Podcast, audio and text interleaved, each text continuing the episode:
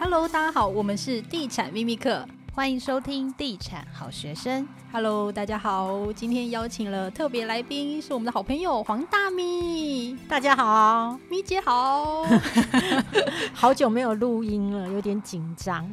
为什么？你最近都在忙什么？我最近都在忙开团，还有经营粉丝团，然后偶尔写书。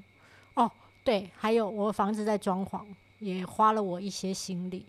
书写的怎么样？书写的不怎么样啊，就是你知道，我后来发现，如果你很想要把一件事情做很好，那因为得失心太重，你反而没办法下笔，所以到目前还在跟自己纠结当中。这不是我们现在的状态吗？给自己压力太大，就是期待自己太高，然后又觉得自己怎么样表现好像都没有办法达到自己那个期待，你就会。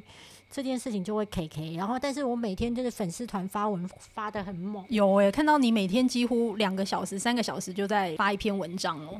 对，因为我会觉得就是写书跟发粉丝团有一个很大的不同，就是写书你要跟人家收费嘛，所以我会觉得你必须拿出最好的作品。可是发粉丝团的话，因为反正又没有钱，大家就随便看看。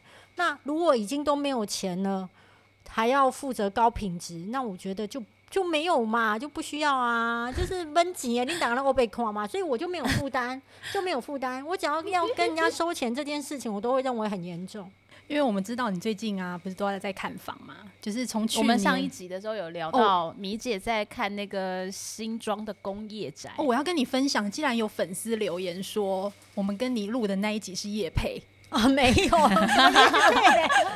叶配哪边呢？对啊，还给我们留一颗心哎，说我们是叶配叶配台，跟大米那一集，我想说，我回去听了，再听了一次，我也不知道我们到底夜配了什么。对啊，其实我自己会觉得一件事情，就是这个世界上每个人都有可能误解你，那那个误解可能是他内心很介意的事情，所以不是你自己本身的事，是是那一个人自己心中。怎么样想的问题，然后再来就是，我觉得第一那个不是叶配啊，因为反正也没有提到任何单一建案或什么嘛。第二，我觉得其实如果假设叶配是一个很好的东西，那。他是叶配又怎样呢？这是我想要说的重点，不是他是不是叶配，而是到底你有没有收获。嗯嗯，没错。好，反正呢，就是上一集呢，米姐还在看房子，但是这一集呢，米姐已经买完房子，动作真的超快。我记得你上一集还在分享说你去看新庄的工业宅。对对对对对，因为那时候离呃我工作的辅仁大学比较近。其实我买房子的需求大部分就是第一件事情就是我有需要以及自住。然后那时候会看新庄那边，就是我工作是在福大嘛，那呃是怎么样的住宅？对我而言，我没有那么挑，我只会觉得我想要追求的一个是走路可以上班。然后你说增值性什么的，其实我大部分的时候也不去思考这个东西，因为我觉得你去思考很多这种东西，你就跟我写书一样，你就下不了手了。然后房价就又往上涨了，然后你又开始讲说哦，当初怎么样之类的。我我会觉得你用一个很纯粹，不去看什么一堆增值的想法，只求你现在自己自住，然后你满不满意，这么单纯的事情来挑房子，我觉得是比较好。然后我很觉得一件事情，尤其房价这么贵的时候，你不管你要不要买房子，你都应该要出去看房。没错，就是你要知道行情价是什么，你才不会被搞被骗呐、啊。那你一直看当中，可能有人会骗你嘛？可是你自己一直看的时候，你就知道行情应该是在哪边，哪个东西是便宜，哪个东西是贵。那你才可以决策出说，等到你真的要入手的时候，你心里有谱，你是为什么而买？嗯，我觉得其实买房子真的要多做功课，不能说你看了第一件你就决定了，因为有其中有非常多的经验需要学习的。但是后来你行动力超强，买了台北市，哎，对，但是买的房子是法拍屋，应该是说他从法，我我跟大家讲，就是说房子这件事情啊，呃，有几个一个很重要就。我最强调的还是你要真的要出去多看，才能够了解周边的区域行情。那那时候我已经看很久的，我我看两个地方嘛，一个就是我工作地方新庄，另外一个就是我现在住有地域因素的景美。那那时候一直在看的时候，两边都在看，那我自己的想法是：第一是了解行情价，第二当运动。你去健身房什么，你都还要花钱啊。然后你把房子看房子当运动，你就可以瘦下来，然后又可以了解。这个好有趣哦，真的真的真的真的。然后而且房东又会教你很多事情嘛，那我就觉得很好。然后由于我很爱去早餐店跟老板娘聊天，那其实早餐店是一个资讯交流站。那当时 在早餐店的时候，我就听到邻居讲说，我们附近有一栋房子，那时候是。很有钱的人自盖的，然后他从一楼到六楼都他家的，然后就说什么因为爱赌博啊什么的，所以就把房子呢就是就是留不住了。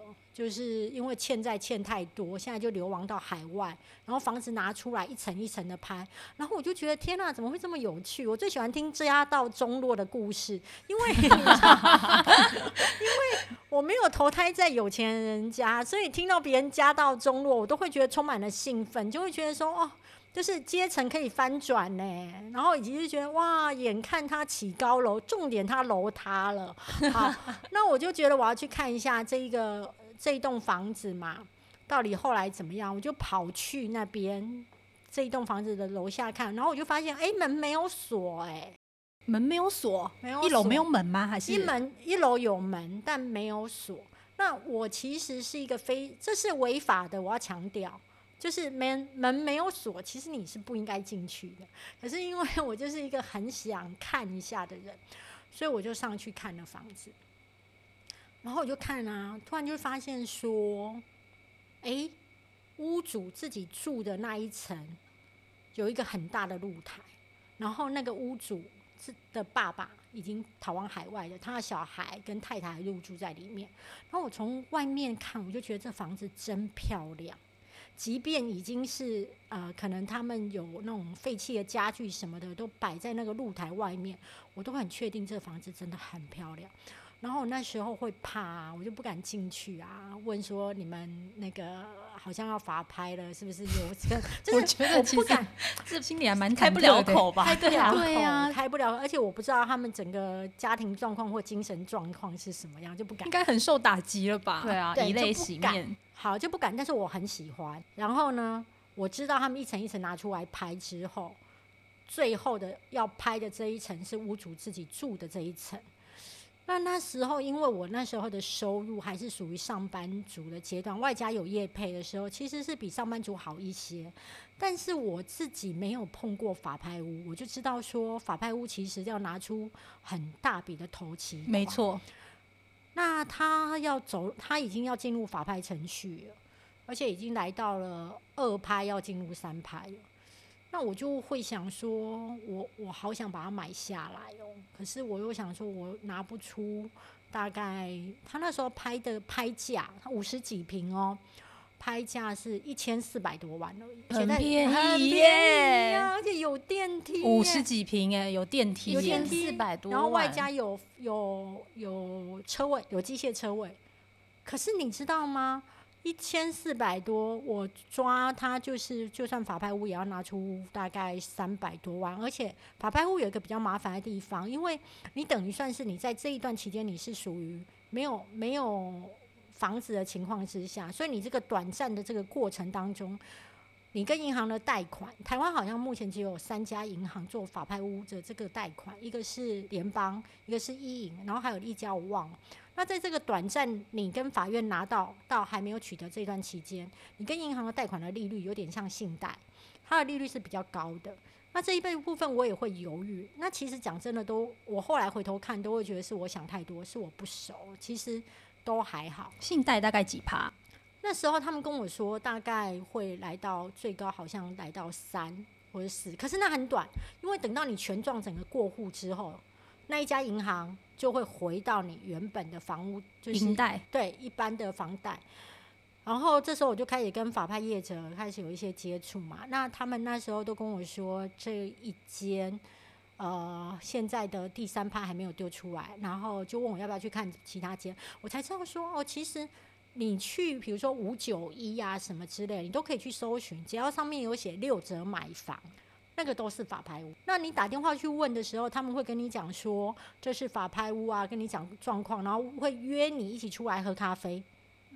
那我就出去喝，因为我 干嘛？你们就很惊讶看着，就是我们看房子都没有人约我们去喝咖啡。有有有，你法拍屋的话，你如果很确定，然后他跟你沟通的过程当中，就觉得你真的是有想买，他会就是约你出来喝咖啡，然后跟你讲讲解法拍屋的流程还有收费。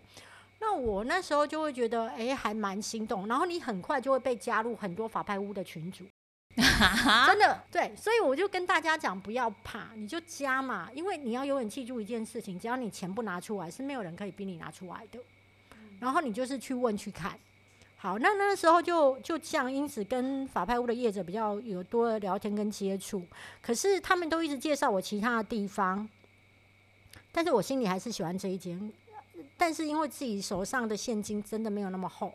所以我即便投标日期到了，我还是不敢去投标。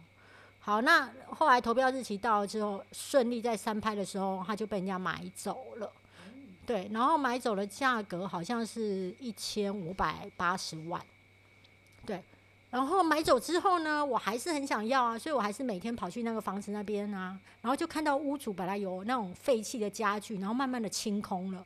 然后我内心就好心痛哦，那种感觉很像怎么没有买到？对，很像心爱的女生即将要嫁给别人。然后我就开始一直去跟那个房屋子讲说：“你长得好漂亮啊，然后可以嫁给我吗？” 对，我就就常跑上去跟他们说：“你长得好漂亮，我好喜欢你哦。我不知道你现在的新的屋主是谁，但我真的好想买你，你可不可以帮帮我，让我可以买到你？”那我一定会把你装潢的很漂亮，我一定会善待你，求求你帮帮我。然后 等一下，这是我第一次遇到那么想买房子的人会这样的反应哎。嗯，但是房子好像也回应了米姐。对啊，就是我就很认真的去，我真的去跟他聊天，讲了很多话，而且我甚至想要贴一张便利贴在门口说，我不知道呃你是不是新的屋主，但是我很想要买你的房子，你可不可以跟我联络？我本来想要去贴这个便利贴，但是后来不敢。好，那不敢之后呢，我就开始，因为就变他变已经法拍取得完之后，他就留到一般的。市场了嘛？那我就开始四处问附近的中介，不论是永庆、信义、大家房屋，任何一个中介，我只要碰到，因为我一直还在看房子，我都会问那一间你们有没有接到案子？对，然后他们都跟我说没有这样。然后有一天我就刚好在路边就看到有个中介在带看那一栋的其他户。奇怪，为什么你都会遇到这种事啊？代表你很常来这里，就一直在看房子啊。那我只要上看到中介，都会去聊天干嘛的啊？对，然后之后我就问那中介说：“哎，你是不是带看其他楼层？你有带看四楼吗？因为四楼是我要买的那一层。”他就跟我说：“哦，对啊，对啊，我今天是带看其他的楼层，没有错。啊，四楼你喜欢？”我说：“对。”然后我就说：“屋主有要卖吗？”然后他就说：“哦，屋主有要卖，而且现在新的屋主也要卖。”然后我说：“真的假？”他说：“哦，可是不便宜哦，可能也是蛮贵的。”那我就跟他说：“好，我我我要买。”然后你都没有问价格吗？对，这样会不会看起来像肥羊？就也不问价格，就直接说我要买。对，我要买，我有意愿这样子。因为你要永远知道一件事情，不管你说了什么，只要你钱没有拿出来。都不算嘛，都不算啊，对啊，你就不算啊，就是我要买啊，你管他的，你就讲完之后，人家就会带你去见屋主。你那边讲说，还在那边东挑西拣，别人就不会带你去见屋主啦。这招很不错耶，你们都太低估了自己的那个能力了。你只要钱不要拿出来，都可以谈嘛，都可以谈啊，谈又不要钱。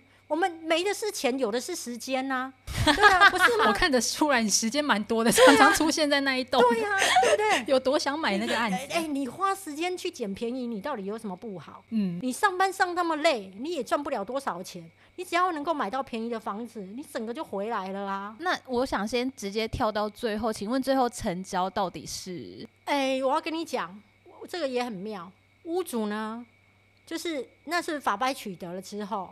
那个屋主很快在三个月之后就转手。那新的第二个买家呢？他是一个年轻人，他高估了自己负担的能力，负担的能力，外加他以为法拍取得之后的房子可以用正常的房贷走。我我这边要分享一个给大家一个经验，这是我后来也才知道，房仲跟你讲的话，你都可以参考。但你永远要相信自己一件事情，所有的查证到最后还是你，因为到最后不管谁跟你讲假话，你都是要你自己去承担。所以我那时候去查的情况就是说，法拍屋转手只要是在一年内，他的贷款的价格就是不能用我们两个的买卖交易价，要用法拍价。对，就是用法拍取得价。那他法拍是不是一千五百多万？可是呢，他要卖给我的是一千八百六。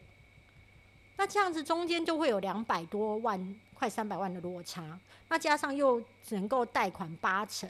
所以他等于自配款，如果按照用法拍取得的价格，自配款可能要冲到四百到五百万。嗯，他低估了就对了。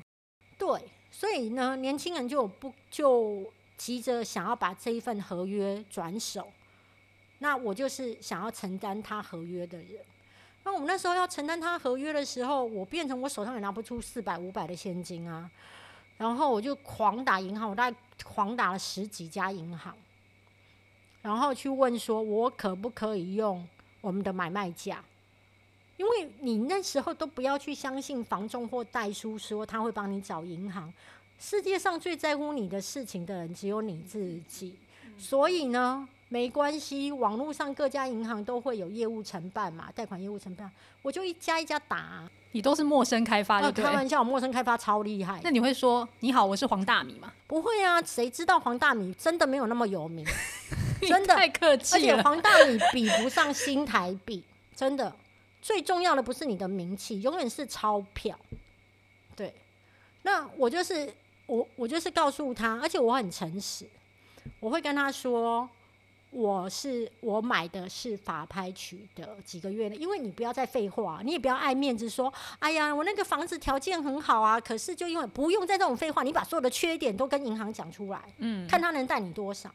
我就跟他说他是法拍取的，他只有三个月内就要买卖。那那我我要跟你讲的是，我的工作很稳定，然后我还有业外的收入，然后我希望贷款的成数越高越好。因为我现金没有那么多，我完全不会想要撑面子，我就会告诉他说，我现金没有那么多，但我工作很稳定，我收入很稳定，你利率高一点我都 OK。